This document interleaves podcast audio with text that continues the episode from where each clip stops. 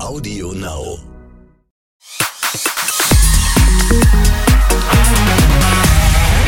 Herzlich willkommen beim Exklusiv-Podcast, der Podcast zum TV-Magazin. Auch hier gibt es natürlich exklusive Einblicke, nur dass wir hier viel mehr Raum und Zeit haben.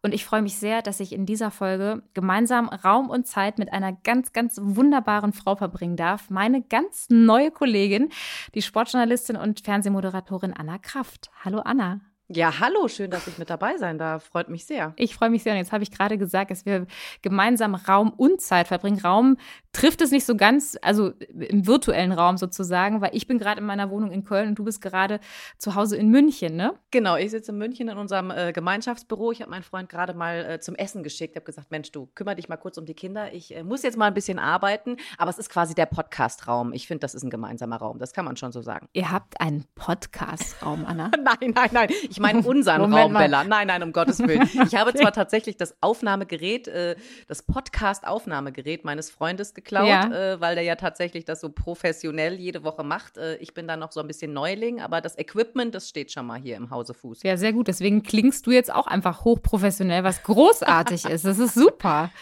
Und meinst also unseren, jetzt habe ich es auch verstanden. Ich bin manchmal ein bisschen langsam, Anna. Ja, unser, unseren, Bella, unseren Unser, Unseren hier jetzt, ja. ja. Aber du hast ja auch äh, einen Bezug zu Köln. Du hast hier an der Spore, an der Sporthochschule studiert, ne? Ja, genau. Also ich komme ja so ein bisschen aus dem, aus dem Umfeld. Ähm, hm. Allerdings eher so die Schelesig, die andere Rheinseite, ähm, würde ja so der Kölner dann sagen, ich habe an der geliebten Spoho, ja, studiert. Mhm. Das war ehrlich gesagt so die schönste Studienzeit, glaube ich, die man sich wünschen kann. Äh, jeden Tag Sport machen, äh, in Jogginghosen und coolen, äh, ja, coolen äh, Sportpanties äh, durch die durch die Mensa laufen, äh, Mittagspause auf der Stabhochsprungmatte äh, flezen und so und dann ähm, am frühen Nachmittag schon quasi den Feierabend im Biergarten einleuchten, äh, einläuten. Das war schon, ja, es war schon eine geile Zeit. Die möchte ich nicht missen. Das war schon sehr cool. Das denke ich mir. Es ist ja auch äh, nicht ohne Grund die legendäre Sport Sporthochschule. Jetzt hast du gerade so ein bisschen Einblicke gegeben. Ähm, wie, also was sind so die Erinnerungen partymäßig, an die du dich noch erinnern kannst? Vielleicht gab es viele und du kannst dich aber gar nicht mehr erinnern, Anna. Aber ähm, ja, wurde gefeiert? Gab, hast, ja, hast du gefeiert, Anna? Viel gefeiert. ja, ich war tatsächlich in Köln ein absolutes Firebeast, wahrscheinlich auch schon davor, aber die Kölner Spoho-Zeit war tatsächlich so die Hochzeit. Klar, also dienstags, da gab es, ich glaube, den Laden gibt es leider nicht mehr, Triple A, Funky Chicken, da war ich immer mit am Start. Donnerstags gab es Partys, dann, weiß ich nicht, ähm, ganz, ganz, ganz schlimme Abende auch äh, im Venus-Keller, wer den noch kennt in Köln. Da, ähm, der Kollege äh, Robert Hunke, mit dem ich jetzt auch ähm, bei TV Now den legendären Matchday, also unseren Europapokalabend, äh, moderiere mit dem habe ich da auch so die ein oder andere harte, harte Nacht durchgefeiert, aber legendär, ehrlich, ehrlich gesagt, in meiner Studienzeit waren die Karnevalspartys an der Spoho. Also jeder wollte dann ein Ticket haben. Ich hatte dann mal ganz viele, ja, damals ja noch SMSen, WhatsApp gab es ja noch nicht, so SMSen, boah, ich brauche vier Tickets und kannst du mir auch noch drei besorgen? Und dann gab es irgendwann auch so eine Regelung, jeder durfte, glaube ich, nur, ich weiß gar nicht mehr, sechs oder zehn Karten kaufen. Also das war immer so der ja, der, der Must, äh, ähm, ja, Must-Have, äh, das Must-Have-Datum mhm. und der Besuch äh, in der Karnevalszeit. Also diese legendäre Donnerstags-Karnevalsparty, die durfte an der Sporo keiner verpassen. Mega.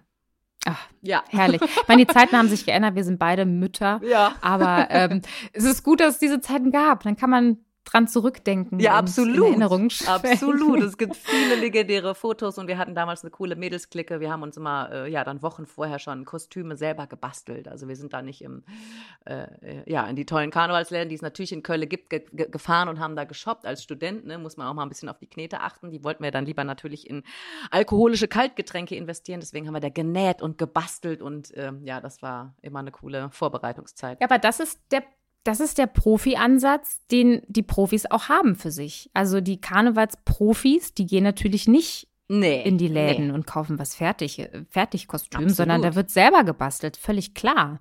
Also jetzt Student, studentische, äh, studentisches Portemonnaie hin oder her. Anna, aber jetzt bist du runter von der Uni, schon ein paar ja, Monate. Tage, ja. Ähm, bist Sportjournalistin, ehemalige Leichtathletin und ähm, seit dem Sommer bei RTL dabei. Wie war denn eigentlich so die Anfangszeit für dich? Wie würdest du das beschreiben? Oh, sehr schön. Also ähm, ich habe es tatsächlich auch so in so ein paar Presse, Presserunden gesagt, es ist so schön, dass ich halt zumindest beruflich wieder im geliebten Rheinland und beim richtigen Sender, beim RTL zurück bin. Also das fühlt sich so im Herzen ganz, ganz großartig an. Also Home ist, wer the Dome ist. Ich weiß, es ist ein bisschen ausgelutschter Spruch, aber bei mir, ähm, ja, sagt er das 1000-prozentig aus. Äh, von daher ist es äh, so schön, ähm, die, die Rheinländer wieder um sich zu haben. Also um Gottes Willen, ich meine, unsere Medienbranche ist ja eh easy, locker und offen, also egal in welchem Bundesland, in welcher Stadt man da arbeitet, aber Köln ist tatsächlich für mich persönlich einfach speziell und von daher habe ich mich sehr, sehr, sehr gefreut, als ich auch durch die ganzen Sendungen jetzt schon so ein bisschen switchen und äh, ja, hüpfen durfte, dass mich alle so mit offenen Armen und freudig und in ihrer rheinischen Art, auch wenn der ein oder andere vielleicht kein Rheinländer ist oder so, äh, aufgenommen haben. Also von daher zaubert mir das ein ganz großes Lächeln ins Gesicht. Sehr schön. Wir freuen uns auch sehr über dich und dass du da bist. Ich habe es ja eben einmal schon kurz ähm, äh, angerissen. Du warst Leistungssportlerin, wie ich übrigens. Ich war damals Leistungsschwimmerin. Ähm, Ehrlich? Ja. Mit dem kleinen, aber feinen Unterschied, dass du in deinem Sport etwas erfolgreicher warst als ich. Du bist äh, mehrfache deutsche Meisterin in der Sprintstaffel. Warum hast du denn ähm, eigentlich mit dem Sport aufgehört irgendwann?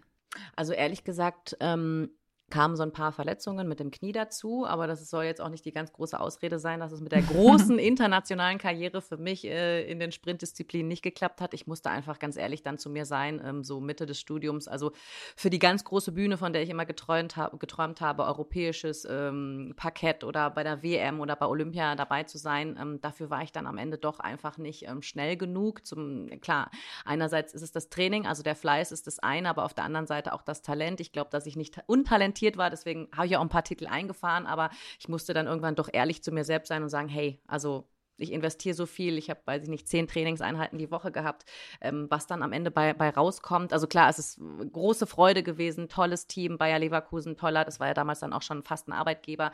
Ähm, da habe ich meine ersten, äh, meine, ja, meine ersten Verdienste tatsächlich eingefahren, damals auch schon als 16-Jährige und so.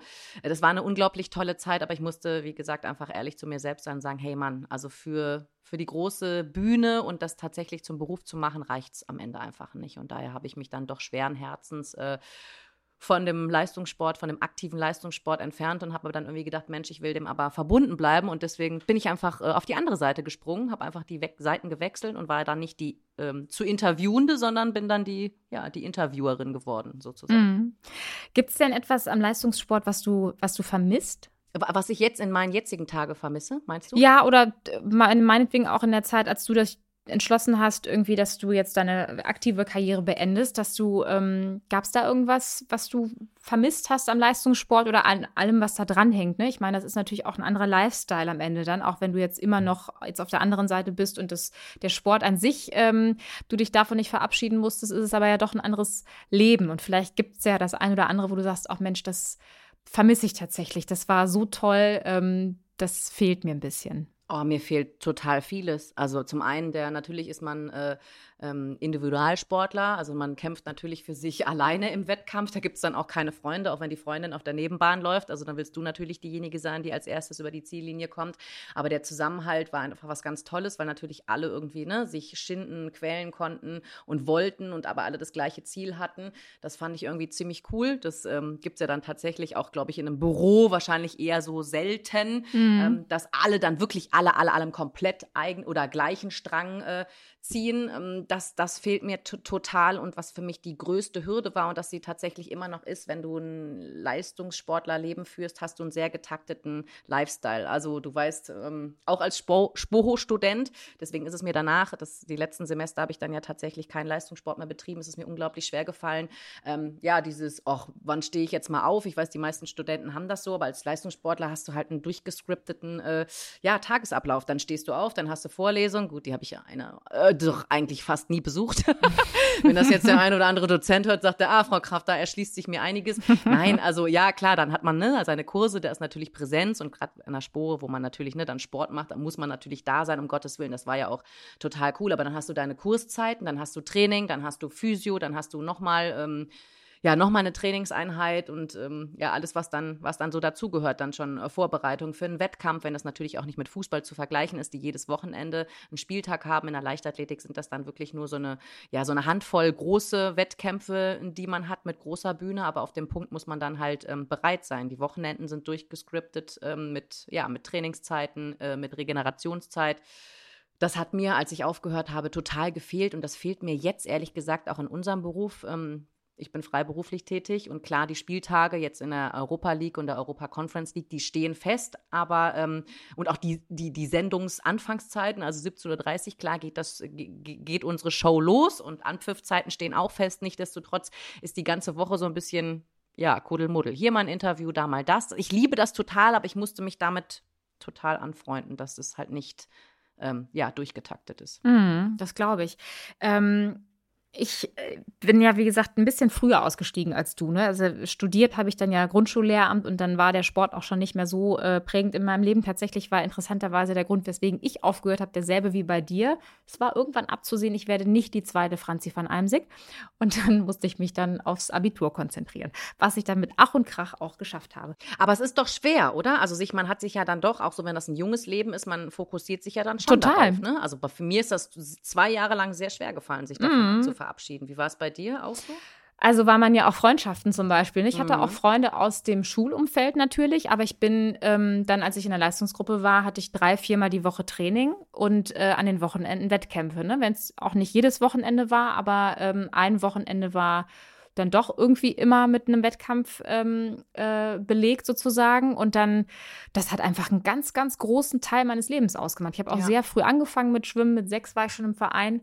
Und ähm, das war ein ganz, ganz großer Teil. Und das dann, ähm, das dann nicht mehr zu haben. Also ich hatte da schon auch meine, meine Struggle tatsächlich. Also das, ja. ähm, ich glaube, ähm, umso früher das dann ist, umso besser kann man sich dann wieder neu sortieren oder dann dauert es vielleicht auch nicht ganz so lange. Aber ähm, das war schon das, der, der Leistungssport und was du auch sagst, das Training und dieses Strukturierte und so und, und Hinarbeiten auf Ziele, das, das ist, aber das ist wiederum auch etwas, merke ich jetzt gerade, wenn ich so drüber spreche, was mir auch was gebracht hat. Also was ja, ich auch definitiv. in mir jetzt merke, was meine Persönlichkeit auch total geformt hat, weil wenn ich ein Ziel habe, dann ziehe ich durch.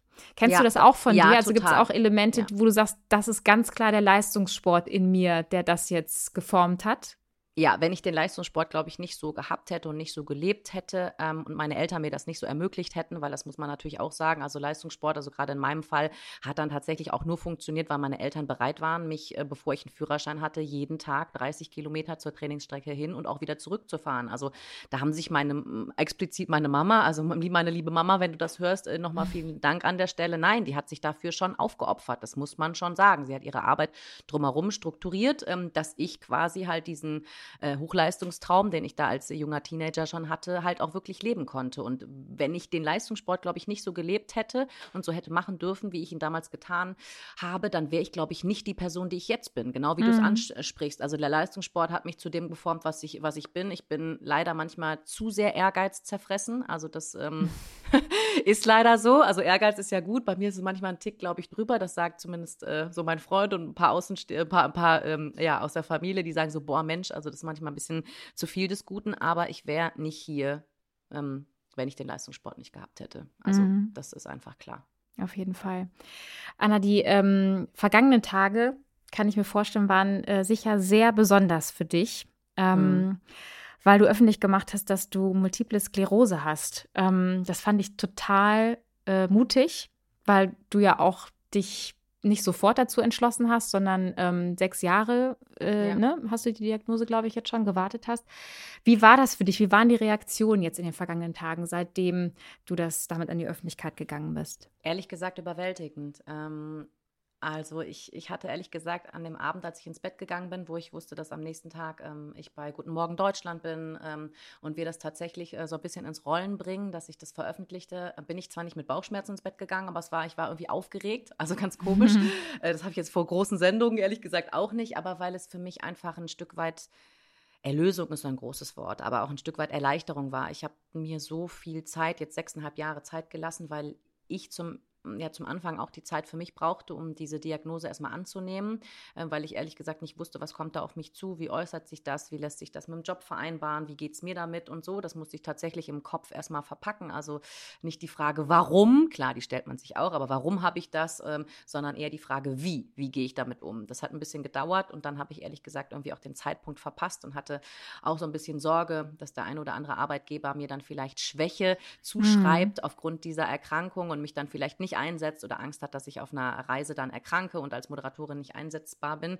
Ähm, aber das hat mich jetzt dazu bewogen, weil ich mich jetzt stark fühle und es angenommen habe und ein starkes Umfeld habe und es mir auch gut geht, zu sagen, hey, also Leute, MS bedeutet nicht gleich äh, Rollstuhl, weil wenn man ja tatsächlich Multiple Sklerose äh, googelt, dann ähm, ja, sind es die Fotos von den jungen Frauen im Rollstuhl, die einem dann entgegenschlagen. Und ähm, ich habe mir so ein bisschen jetzt für mich als Auftrag genommen, diese Krankheit MS ein bisschen zu entmystifizieren. Klar, es ist die Krankheit mit den 1000 Gesichtern, jeder erlebt es anders, jeder hat einen anderen Krankheitsverlauf, aber mich hat das jetzt ehrlich gesagt total befreit, mein, mein innerer ähm, ja, Freundeskreis, also es wussten, die, meine, die, die, die Ängsten wussten das natürlich, aber ähm, es wusste jetzt nie ein Arbeitgeber, nie ein Chef und so. Mich hat das jetzt ehrlich gesagt total befreit. Und an dem Tag, an dem wir es öffentlich gemacht haben, habe ich so viele Nachrichten von ehemaligen Arbeitskollegen, von ähm, ja, jungen Mädels auch bei Instagram ähm, bekommen. Also ich habe es gar nicht geschafft, so viele Nachrichten zu beantworten, die einfach ähm, ja dann gesagt haben, Mensch, habe ich auch oder wow, toll, dass du es ähm, ja, dass du es mal ansprichst, weil wir denken immer alle, die im, im Fernsehen auftreten, die sitzen alles so perfekt. Ich meine, wenn die wüssten, wie wir, bevor wir die Maske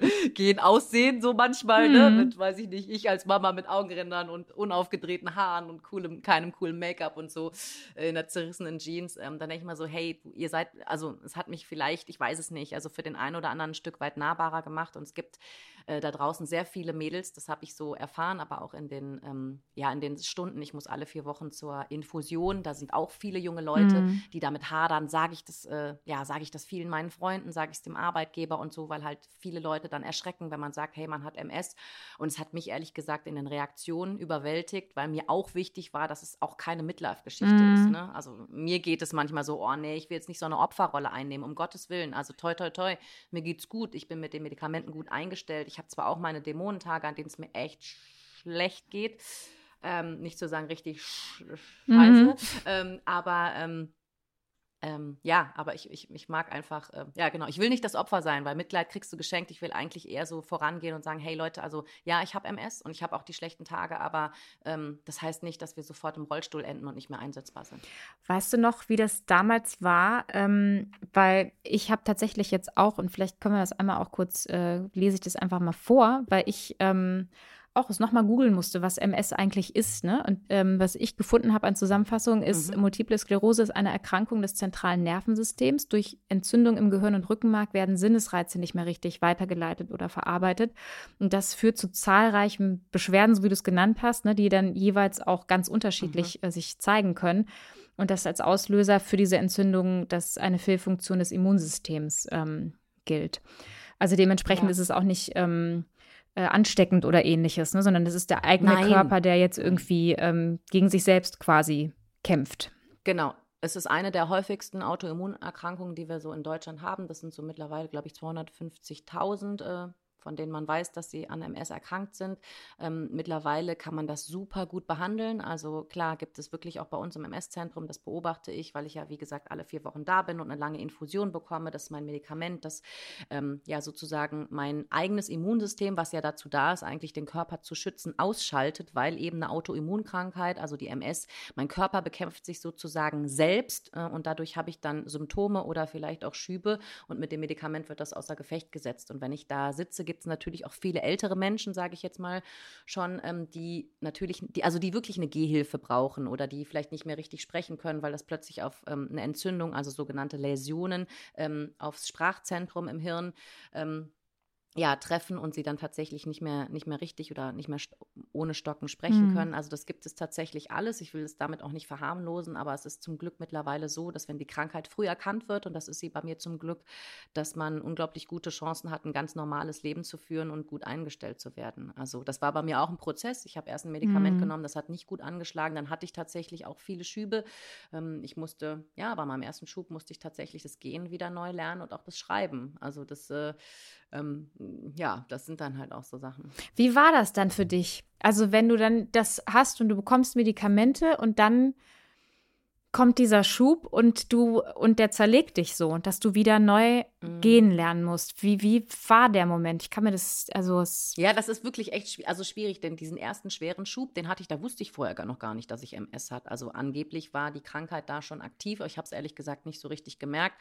Ich bin damals, ähm, ja, vor sechseinhalb Jahren ähm, im Dezember ins Krankenhaus eigentlich nur gefahren, weil ich gedacht hatte, ähm, ich habe mir einen Nerv eingeklemmt und es hatte kein Arzt auf. Und am nächsten Tag musste ich auf den Dreh fliegen und dachte, boah, nee, ich kann überhaupt nicht mehr laufen.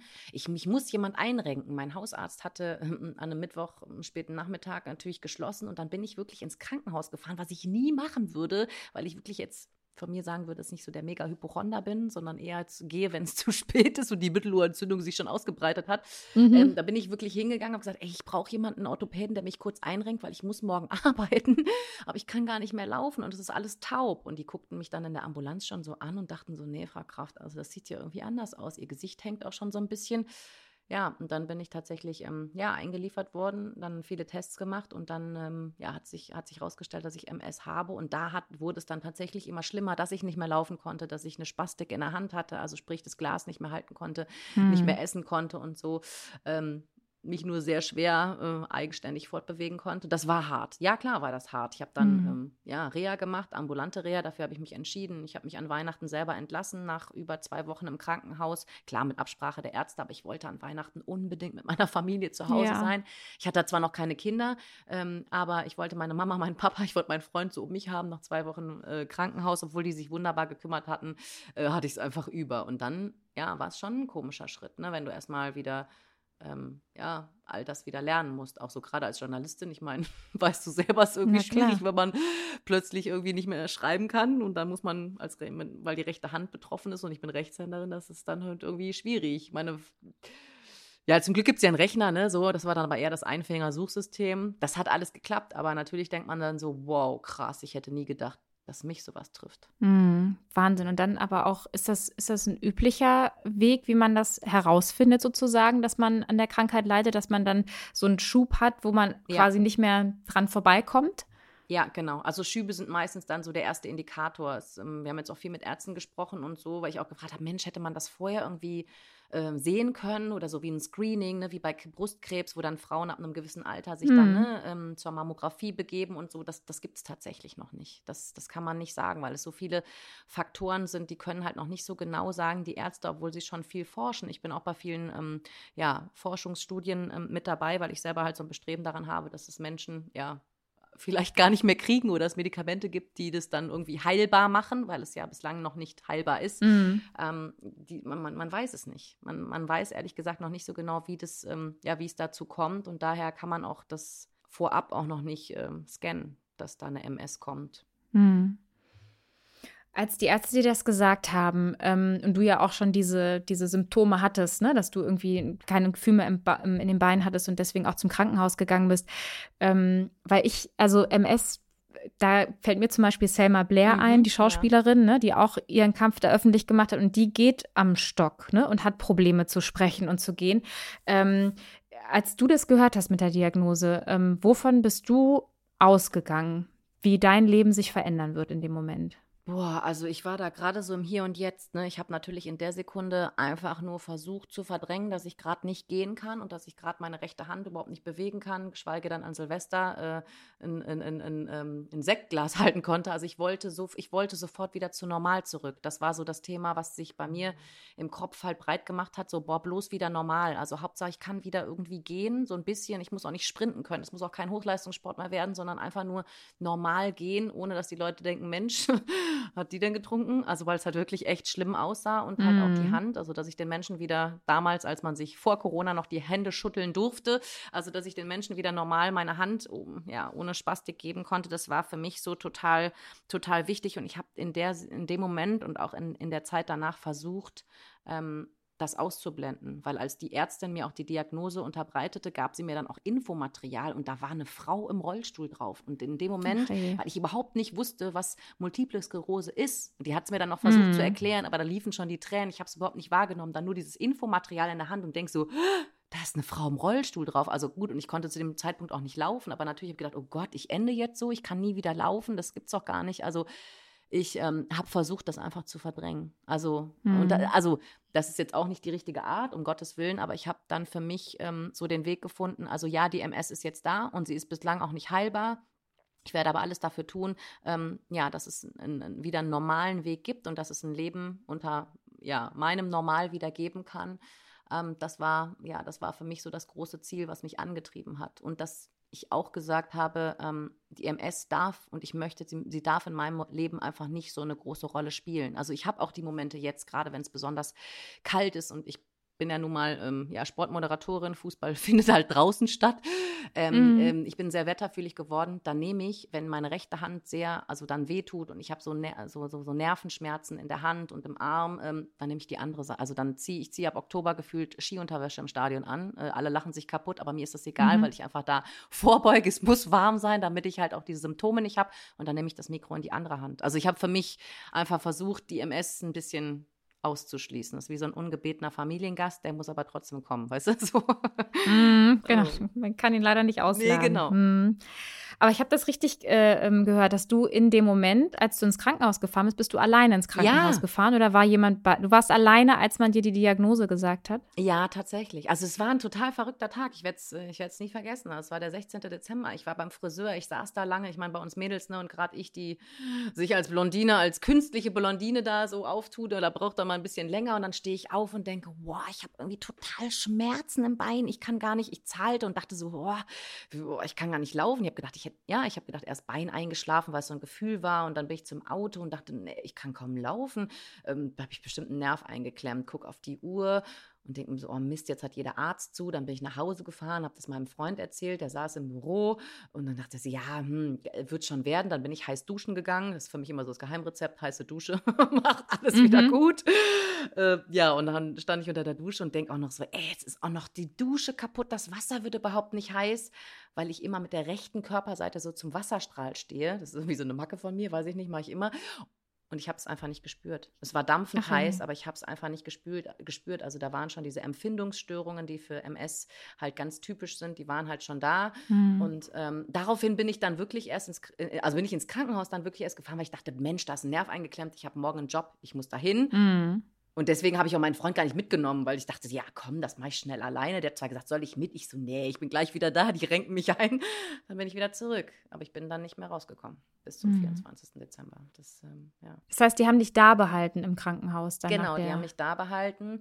Ähm, ich war in der MAS-Ambulanz und sagte, Mensch, ich brauche einen Orthopäden, wer kann mich hier mal schnell einrenken? Und die haben dann schon so gesagt, nee, das sieht anders aus, weil ich dann wohl auch schon so ein bisschen hängendes Gesicht hatte und auch so ein bisschen, ähm, ja, Wortfindungsschwierigkeiten und so. Und äh, dann bin ich direkt in MRT gekommen, also direkt in die Röhre. Das hat sehr lange gedauert. Da habe ich schon gedacht, Mensch, hier scheint irgendwas nicht so ganz richtig zu sein. Der Radiologe mhm. sagte dann auch so, ja, äh, Befund ist dann oben, die Ärzte werden dann mit Ihnen sprechen. Hm, dachte ich schon so, okay, hört sich ja nicht so richtig prickelnd an. Und dann bin ich tatsächlich eine Nacht geblieben. Da haben sie mir die Diagnose noch nicht gesagt. Also ich musste dann wirklich bleiben. Und ich so, nee, ich kann nicht. Ich muss morgen fliegen. Das geht nicht. Mein Freund angerufen, du, die wollen, dass ich hier bleibe. Wir müssen jetzt erstmal den Flug umbuchen, damit ich dann den Dreh auf einen Tag später schieben kann.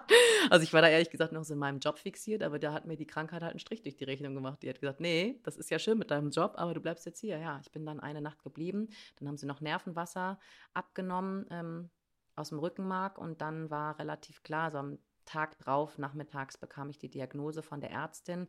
Ähm, mein Freund hatte an dem, an, in den Tagen, da war gerade irgendwie DFB-Pokal, der war zu Hause in der Vorbereitung. Ich habe den natürlich irgendwie so minütlich über die, äh, über die Geschehnisse ähm, informiert. Aber ich dachte, du kannst jetzt, brauchst jetzt nicht hier neben mir sitzen, weil kannst jetzt eh nichts machen. Also das hätte der schon gemacht, aber ich wollte das irgendwie nicht, weil ich tatsächlich davon ausgegangen bin, ich sitze da jetzt gleich im Flieger oder morgen und ich fahre zur Arbeit. Das ist gleich mhm. alles wieder gut. Also vielleicht war es so eine Schutzreaktion, das weiß ich nicht. Aber ja, am Ende war es das dann nicht. Ne? Dann habe ich den Job mhm. abgesagt. Das war das erste Mal, dass ich eine Sendung abgesagt habe. Ich meine, das weißt du, wir Moderatorinnen oder Moderatoren generell, wir sagen nie eine Sendung ab, es sei denn, wir sind mit 45 Fieber ein Spaß. Oder der Hause, ne? Kopf ne? hängt oder, unterm Arm und so Ja, genau. Oder der Kopf hängt unterm Arm mhm. oder äh, die Kinder sind wirklich so, so, so schlimm krank. Also, ne, das, äh, ja. ja, das, ja, das macht man ja nicht. Und da musste ich echt, musste ich echt sagen, ich kann nicht zur Sendung kommen. Also, das war halt wirklich. Ähm, ja, das war wirklich sehr schwer für mich. Das war wirklich mhm. sehr schwer für mich. Und dann ja, die Diagnose, das war halt echt ein Schock. Also das war so der schwerste Moment, glaube ich, in meinem Leben. Also dann sagen die das ganz unverblümt. Klar, wie sollen die Ärzte das auch sagen, ne? Hm. Das, ähm, ja. Was heißt, klatschen die dir hin? Aber ja, MS, was ist das? Keine Ahnung. Und dann sitzt man da alleine, ne? Und dann dieses, ja. wie du es schon beschrieben hast, mit dem Infomaterial, mit dem Symbolbild Mensch im Rollstuhl, ja. ne? Ja.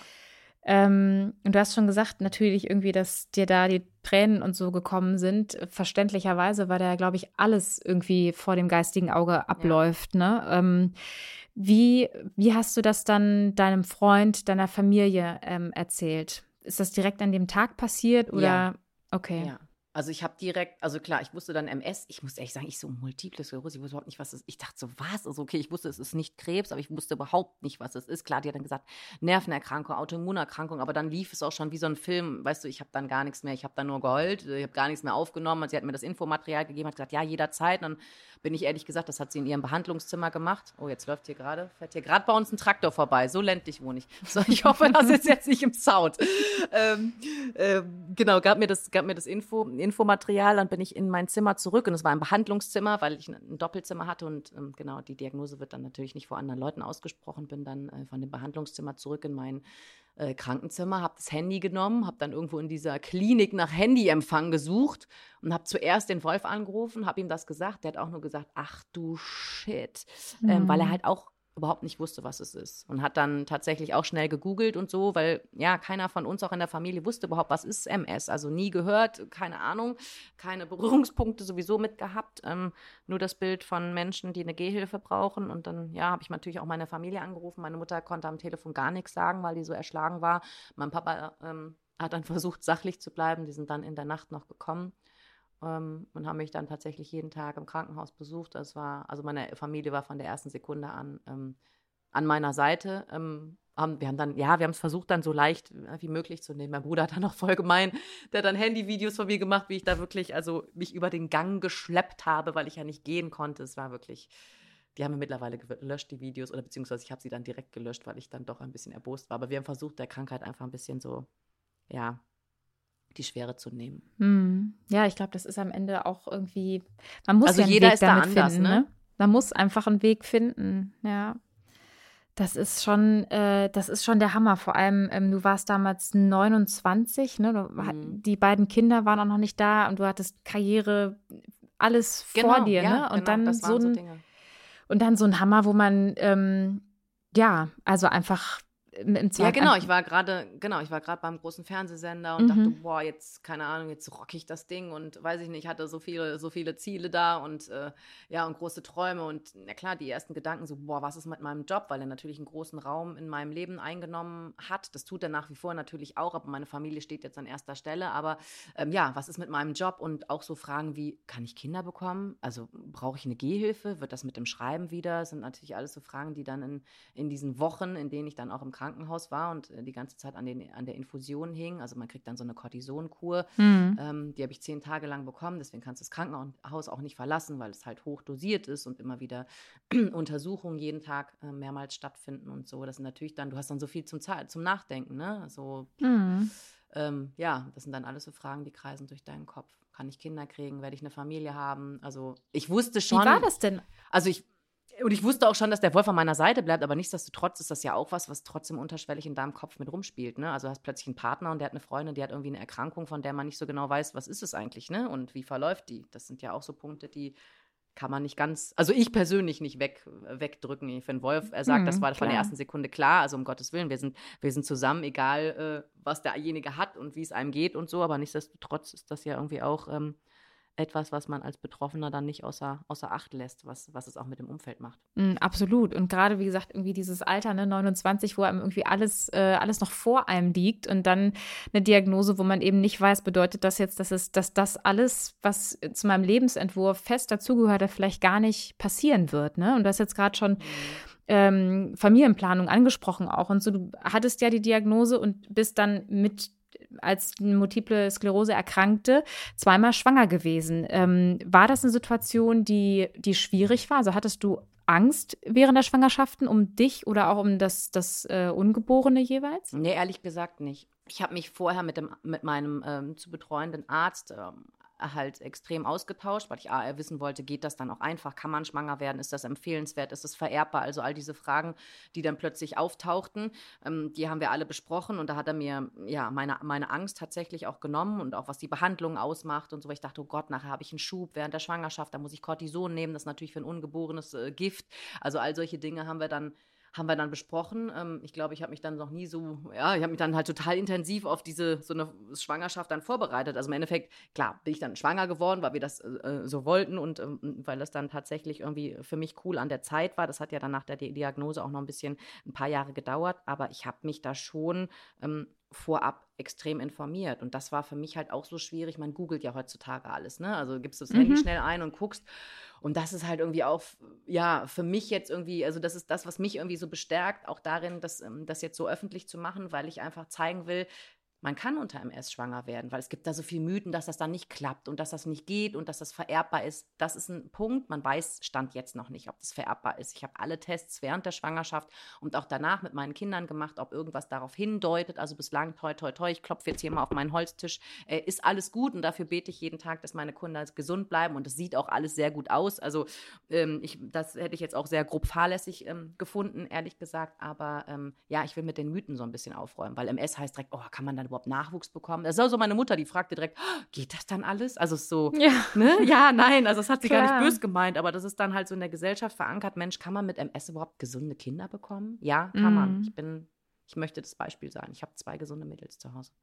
Super, ja. Aber klar, das ist natürlich auch bei, auch beim Umfeld, ne? Da ja. gehen natürlich irgendwie auch direkt irgendwie Bilder äh, im Kopf los und so, weil man eben dann, wenn man nicht die Berührungspunkte hat mit dieser Krankheit, dann beschäftigt man sich auch nicht damit und weiß es einfach im Detail ja, dann am Ende auch, auch nicht, ne? Ja, und dann gibt es dann halt eben, wie du es ja auch sagst, ne, gewisse äh, Vorurteile, Mythen und so weiter, die sich dann irgendwie hartnäckig halten, wenn man eben die schnelle Google-Recherche macht, ne? mhm. ne? Und ähm, deswegen ist das, also finde ich es auch super, dass ähm, dass du da einfach dich so aufmachst und damit nach vorne gehst, um, um da eben, äh, ja, zu erzählen, dass gewisse Mythen einfach Mythen sind und nicht stimmen und nicht der Wahrheit entsprechen. Ja, also ja, genau. Was man natürlich dazu auch sagen muss, bei mir hat man es früher erkannt und ich bin relativ schnell gut eingestellt worden. Ich habe da vor ein anderes Medikament genommen, da musste ich mich jeden Tag spritzen. Das hat nicht gut angeschlagen. Da habe ich dann auch direkt wieder mehrere Schübe gehabt. Die waren jetzt nicht so schwer wiegend, dass ich nicht mehr laufen konnte, aber ich hatte auch eine Spastik wieder im Arm, in der Hand. Also ähm, musste zwar nicht wieder komplett neu schreiben lernen, ähm, aber das waren dann auch wieder so, waren wieder so Rückschläge. Dann wurde ich neu eingestellt mit einem tollen Medikament, was ich jetzt schon sehr lange nehme.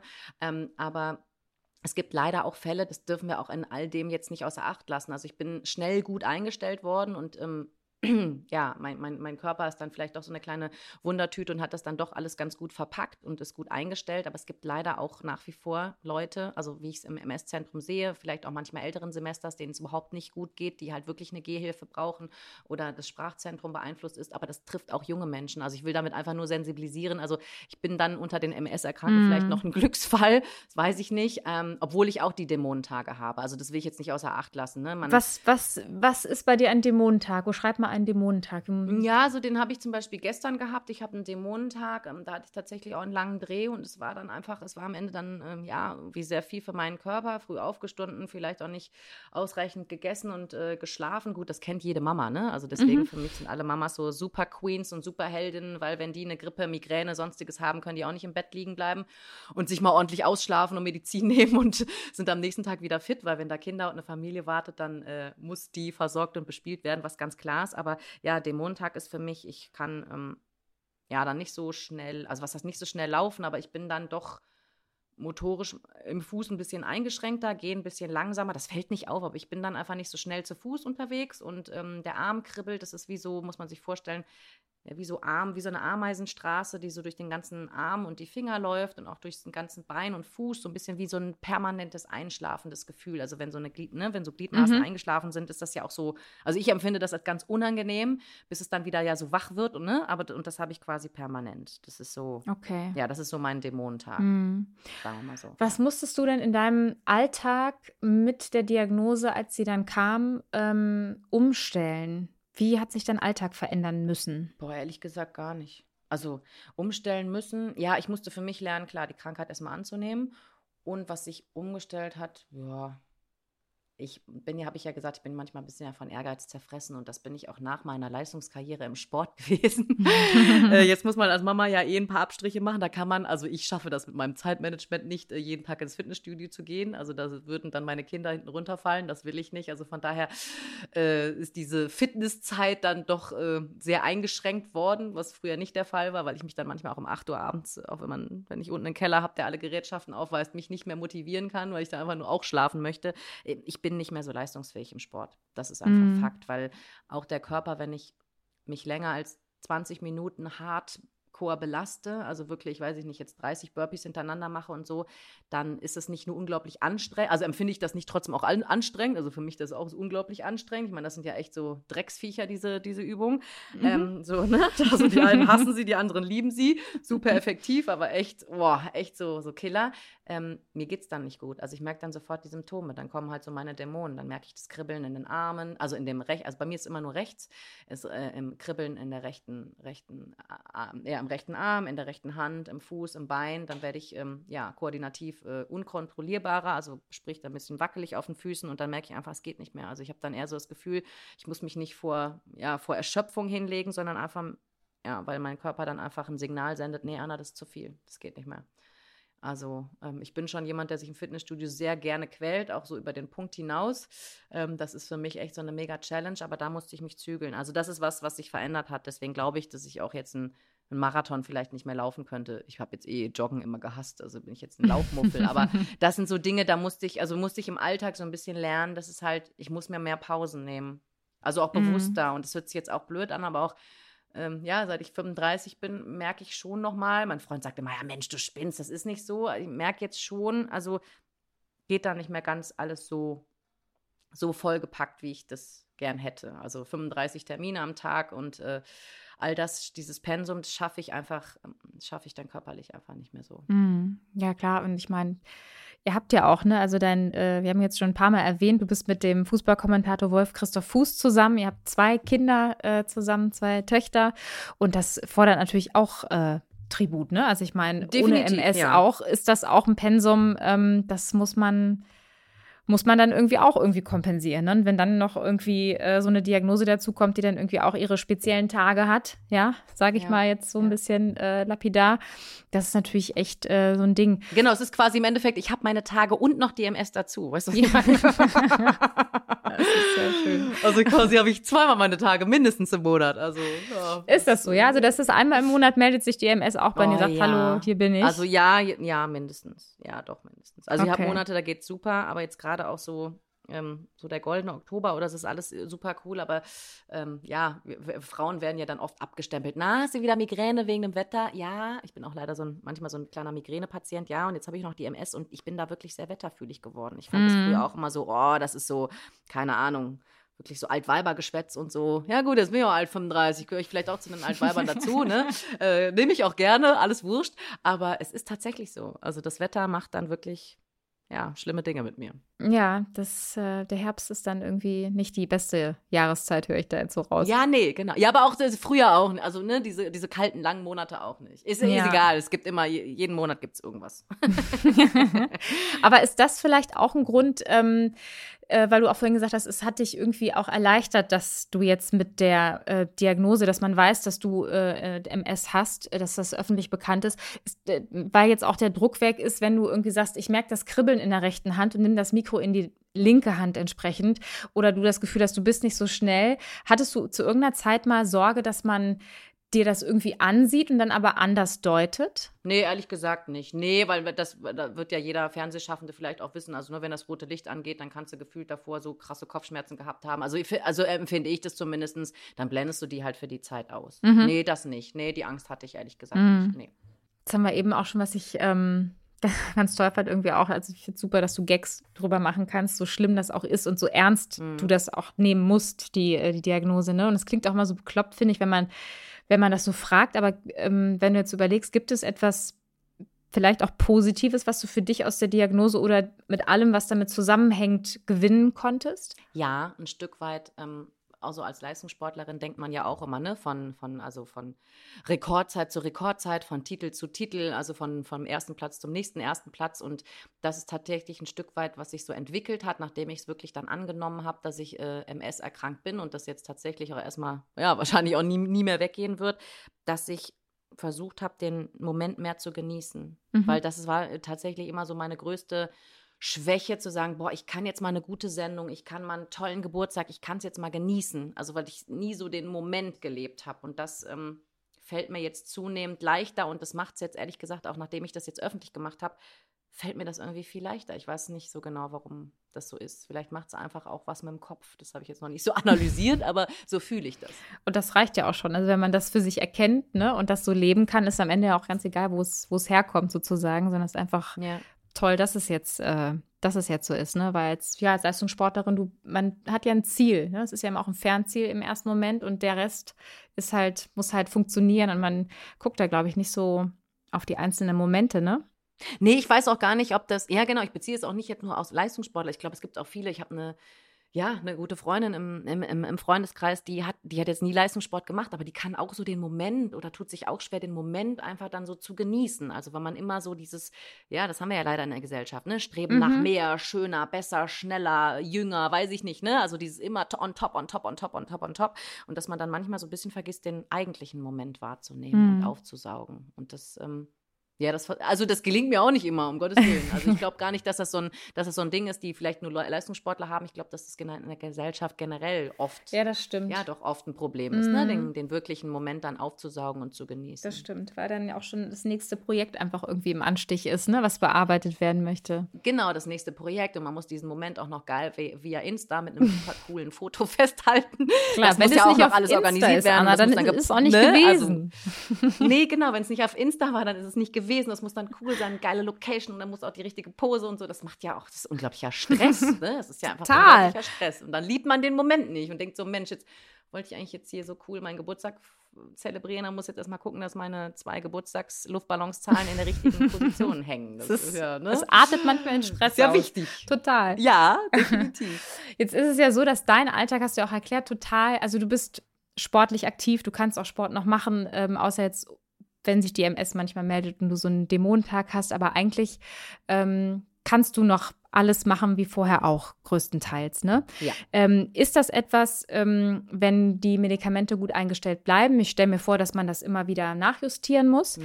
ähm, dass das dann auch so, dass die Chancen gut stehen, dass das auch so bleibt und dass du eben nicht dieses Bild von, von damals, als du die, die, die Diagnose bekommen hast und dieses Flyer gesehen hast mit der Frau oder dem Mann, dem Patienten im äh, Rollstuhl, dass das tatsächlich etwas ist, was dir nie widerfahren wird. Ist das, ist das der aktuelle wissenschaftliche Stand sozusagen, wenn man gut eingestellt ist, dass man das so halten kann? Das ist eine sehr gute Frage. Ich war nämlich gestern beim Professor in der MS-Ambulanz in München und habe ihm genau das auch gefragt.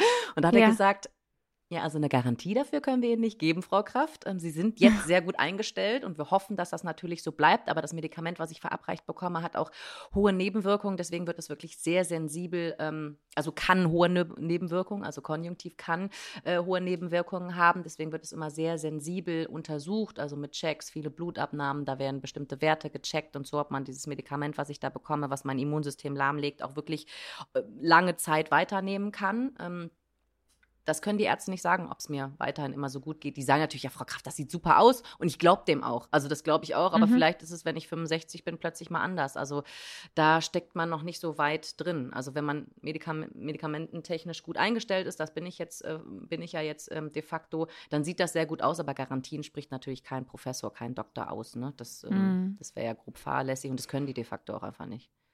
Hältst du diesen Zustand gut aus? Ja, ja, und das ja. ist halt auch ein St Stück weit, du, ich, also, also A, wurde ich natürlich nicht gefragt. Mhm. ähm, da, das muss ich jetzt auch einfach so aushalten und mhm. deswegen vielleicht auch dieses, ey, ich lebe jetzt den Moment. Ich bin jetzt nicht sterbenskrank und MS ist auch nicht das Ende. Ähm, es ist da, ja, das stimmt und es geht jetzt auch erstmal nicht mehr weg. Ich muss, den, muss, muss mich daran gewöhnen oder habe mich daran gewöhnt. Aber jetzt darüber nachzudenken, boah, was ist jetzt in zehn Jahren? Ähm, ja, klar kommt die Gedanke natürlich manchmal auf und ich wünsche mir einfach, dass alles so bleibt, wie es jetzt ist. Okay. Und alles andere ist müßig darüber darüber zu diskutieren. Das stimmt. Beruflich startest du jetzt bei uns, beim RTL. Ja. Richtig durch, Anna. Ich freue mich sehr, dass du bei uns bist. Wann ähm, bist du denn das nächste Mal zu sehen bei uns?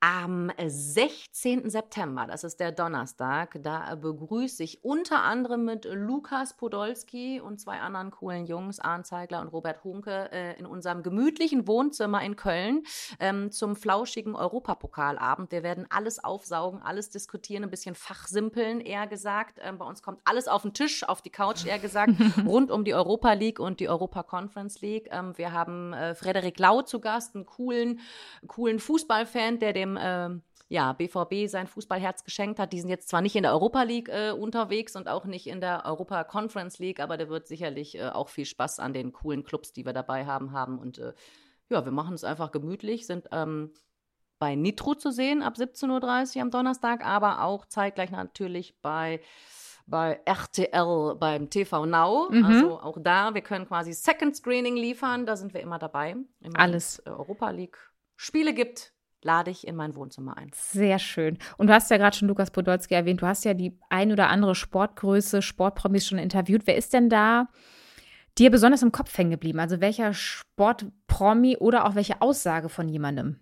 Boah, welcher Sport? Gibt es da etwas? Promi? Oh, das ist, also ich, Wen ich sehr, sehr schätze, das ist Matthias Sammer, der zwischenzeitlich mal bei meinem ähm, ja, Arbeitgeber Eurosport Experte war, der unglaublich tolle Fußballanalysen ähm, daherzaubert, aber auch so, dass es jedermann versteht, jede Frau versteht. Den fand ich unglaublich cool, mit was für einem Fachwissen und welcher Leichtigkeit er das, ähm, ja, das so erklärt und darstellt. Ganz angenehmer Gesprächspartner.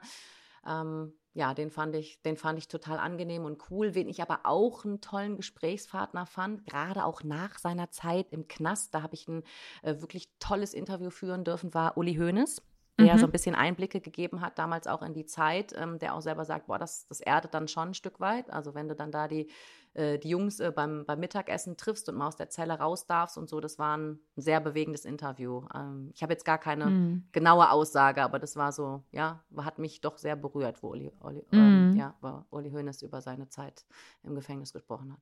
Wir haben ja äh, hier bei uns im Podcast unsere tollen Rubriken und eine Rubrik ist unter anderem Fraukes Giftschrank, die dann aus ihren Jahrzehnten an äh, VIP-Boulevard ähm, äh, Karriere erzählt. Und Frauke hat unter anderem uns äh, für die Rubrik von einem sehr frühen Interview erzählt, das sie mit Lothar Matthäus geführt hat, was sie äh, bis heute nicht vergisst. Da hören wir mal eben kurz rein. Fraukes Giftschrank. Ich war ganz frisch in diesem Business und durfte ähm, Lothar Matthäus zu Hause in Starnberg besuchen. Damals hatte er noch ein Haus am Starnberger See. Und das war sehr, sehr beeindruckend. Das ist ein Riesenhaus. Ich hatte damals irgendwie, glaube ich, eine Einzimmerwohnung, 26 Quadratmeter groß und kam zu Lothar Matthäus in diese Riesenvilla mit Seezugang und äh, riesen im Wohnzimmer, daran erinnere ich mich und alles wirklich sehr, sehr üppig. Und dann sagt er, wir gehen in mein Schlafzimmer. Aber am Schlafzimmer war eben auch dieser begehbare Kleiderschrank, den wollte ich unbedingt sehen. Ich muss sagen, ich liebe den Lothar, der war total nett und äh, hat mir dann eben Badezimmer, Schlafzimmer alles gezeigt und den begehbaren Kleiderschrank und da war in diesem Kleiderschrank, das könnt ihr euch nicht vorstellen, da war alles nach Farben sortiert. Also oben hingen die schwarzen Jacketts, dann die dunkelbraun, äh, dann die dunkelbraunen, dann die dunkelblauen, dann die dunkelgrünen und unten kamen dann hellblau, hellgrün, rosé, sehr lustig und ähm, ja, und dann entstand dieser legendäre Satz. Ich sagte, auf was, Lothar, legst du denn besonders Wert? Also man sieht ja, du bist sehr modeaffin. Da hat er gesagt, die Schuhe, warte, ich muss nochmal Anlauf nehmen, weil das ist jetzt wirklich sehr wichtig, denn der Lothar spricht so schnell wie niemand sonst. Die Schuhe müssen zum Gürtel passen. Und ich so, was? Die Schuhe müssen zum Gürtel passen. Also die Schuhe müssen zum Gürtel passen. Vielleicht hat er auch gesagt, Gürtel, der Gürtel muss zum Schuh passen, aber es war wahnsinnig und dann in seinem leichten Dialekt. Das war sehr lustig. Der Satz, der wurde dann hinterher immer wieder ausgeschlachtet und die, die, er wurde da, er wurde da zitiert. Aber ähm, ja, das ist der Lothar Matthäus-Satz für mich. Die Schuhe müssen zum Gürtel passen.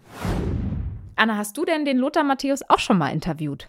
Oh, den Lothar habe ich, oh, ich kann das gar nicht an zehn Fingern abzählen, den habe ich schon so oft interviewt. Und das Lustige ist, äh, sein Sohn, der spielt ja in der Nähe ähm, Fußball und der läuft ja immer fleißig an unserer äh, Gartenmauer. Wir haben keinen Zaun, wir haben so ein Mäuerchen, da läuft er immer fleißig vorbei. Also er ist quasi gefühlt, nein, nicht ganz, er ist kein Nachbar, aber er ist quasi äh, Fußballnachbar, weil sein Sohn hier kickt. Ähm, ja, der Lothar ist, äh, der Lothar ist super und deswegen, mich wundert das ehrlich gesagt auch nicht, dass der einen Kleiderschrank hat, wo alle Klamotten fleißig nach Farbe sortiert sind. ähm, der würde, glaube ich, die Hände über den Kopf zusammenschlagen, wenn er meinen Kleiderschrank mal sieht, weil der ist voll gestopft und nicht nach Farben und muss dann sortieren. Vielleicht musst du den Lothar mal einladen. Ja, ich glaube, ich muss den Lothar wirklich, wenn er mal hier auch vorbeigeht, sagen, Lothar, kannst du mal kurz meinen Kleiderschrank auf links ziehen, vielleicht die Schuhe und die Gürtel auch noch passend, äh, passend sortieren. Aber da hat er recht und der ist auch immer, also ich finde, der ist immer top angezogen. Da sitzt alles wie eine Eins. Also ja. das, äh, ne, dafür muss man sich nicht schämen und ich finde, dass ähm, ehrlich gesagt sich viele Männer bei uns in Deutschland da mal eine ganz dicke Scheibe abschneiden könnten, was Style anbetrifft. Das kann ich genauso unterschreiben, Anna. Wie sieht es denn mit Wolf aus? Der, der zieht sich deiner Meinung nach okay an oder ist da auch Luft nach oben? Nee, voll. Also wir sind, ähm, das sieht man ja so, wenn wir arbeiten, ja eher nicht. Also bei dem Arbeitgeber bei Sky, da gibt es ja so ein bisschen so eine Klamotten, äh, ja so eine Kluft, würde ich fast sagen, so, eine, so ein Ausstatter. Also die haben da quasi so das Gleiche an. Das wäre jetzt, glaube ich, nicht das, was er sonst antragen würde. Das verrate ich mhm. jetzt einfach mal so. Wir sind eher so leger. Wir sind im, aus dem Hause Hoodie, weißt du? Von daher. Sehr nee, gemütlich. Trifft, ja, genau. Wir sind eher so, wir wohnen in unseren Pullis. Die Jeans können eher ein bisschen skinny sein. Nee, der hat genau so eine äh, ja, Klamotten- und Shopping-Sucht wie ich. hat da so einige Apps für sich entdeckt, wo man fleißig bestellen kann. Äh, auch zu Corona-Zeiten hat hier unser Kleiderschrank nicht weinen müssen. Es gab immer Nach Nachschub äh, total schuhsüchtig. Das sind wir, glaube ich, beide. Also von daher, nee. Sehr schön. Gut. Mit anderen Worten, wenn der Lothar Matthäus wirklich bei euch vorbeikäme, er hätte einiges zu tun, höre ich ja, daraus. Stimmt allerdings, ja. Ach, sehr schön. Liebe Anna, ach, damit sind wir schon am Ende unserer Folge. Vielen, vielen Dank. Es ging wie im Flug. Ja, ne? Bella, es ging wie im Flug. Ging ich hätte jetzt so. noch mit dir Stunden weiter quatschen können. Also ich glaube, da wäre uns noch sehr viel eingefallen. Und weißt du, was wir machen? Ähm, wir sagen für heute Tschüss. Ich freue mich sehr, dass du da warst. Und das nächste Mal treffen wir uns dann hoffentlich in Köln und, keine Ahnung, gehen zusammen in unsere schöne RTL-Kantine zum Lunchen oder sowas. Ja, sehr schön. Am besten nach einer Sendung, auch nach deiner Sendung, weil dann trinken wir vielleicht einen Kölsch. Mal so ein Mutti-Kölsch. Nur eins, oder? Wir, nur mal ich trinke ja eins. keinen Alkohol, aber ich trinke bestimmt eine Cola mit. Okay, ich wollte gerade sagen, gibt es antialkoholisches? Gibt's, ja, aber ich habe mir sagen lassen, das will man nicht trinken. Nein, dann trinken wir, dann trinken wir eine Cola. Eine, eine, wir trinken eine Cola, finde ich gut. So. Ja, ja, finde ich gut. Sehr Mit schön. Strohhalm, sehr schön. Gutes, gutes Date, das halten wir fest, Anna. Das machen wir unbedingt. Und euch vielen Dank fürs Zuhören. Vergesst nicht, uns zu abonnieren, dann verpasst ihr auch keine neue Folge mehr. Jeden Samstag sind wir ja mit einer frischen Portion exklusiv Podcast für euch da. Macht's gut. Tschüss. Ciao.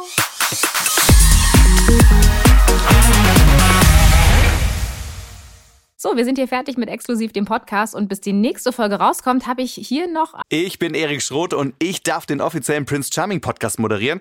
Ja, und der kommt jeden Dienstag raus und da sprechen wir im wahrsten Sinne des Wortes über die Kronjuwelen von Prince Charming und seinen Jungs und natürlich über alles, was die aktuelle TV Now Folge so zu bieten hat, über Intrigen, über Zoff, über Eifersucht und natürlich über Liebe.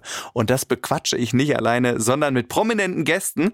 Also, wenn ihr Lust habt reinzuhören, dann tut das jeden Dienstag auf Audio Now. Ich freue mich auf euch. Audio Now.